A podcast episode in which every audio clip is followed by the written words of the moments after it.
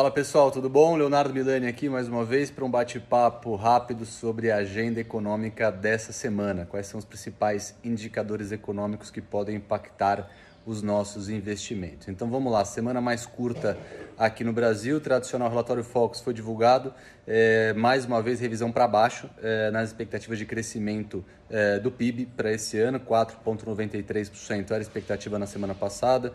Os agentes econômicos revisaram para baixo, 4,88% é a expectativa agora de mercado para o crescimento do PIB eh, neste ano e uma Selic de 9,25% eh, até o final de 2021.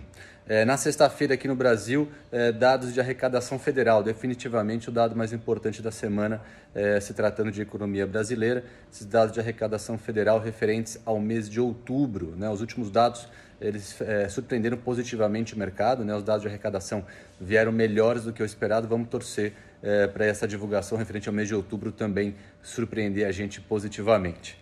É, lá nos Estados Unidos, ontem, divulgação do nível de atividade calculado pelo Empire State, né? é um índice de é, atividade é, que tenta mensurar como é que está a economia americana, referente ao mês de novembro, veio melhor do que o esperado, então notícia boa, mais uma notícia boa em relação ao nível de atividade lá nos Estados Unidos.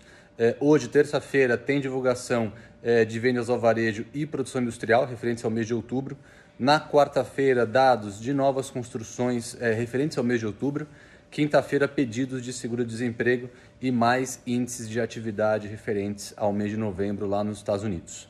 Na zona do euro, terça-feira, hoje, é, divulgação do PIB referente ao terceiro trimestre já foi divulgado, foi dentro do esperado, crescimento de 2,2% e mais tarde tem divulgação de dados de desemprego lá na zona do euro. A balança comercial foi divulgada ontem, faltou falar isso, veio acima do esperado lá na zona do euro, balança comercial referente ao mês é, de outubro. É, e na quarta-feira, amanhã, é, tem dados de inflação referentes ao mês de outubro e também tem discurso da presidente do Banco Central Europeu. Na China, ontem, é, divulgação de produção industrial mostrando desaceleração mais uma vez, 10,9% de crescimento é, ano contra ano, contra 11,8% de crescimento em setembro. Então, uma desaceleração é, na produção industrial chinesa de setembro a outubro, como outros dados de atividade já vem indicando, né? O nível de atividade na China vem se desacelerando e vendas ao varejo veio um pouquinho melhor que setembro. Setembro elas tinham crescido 4,4% e agora em outubro cresceram 4,9%. Eu fico por aqui, um abraço e até a próxima.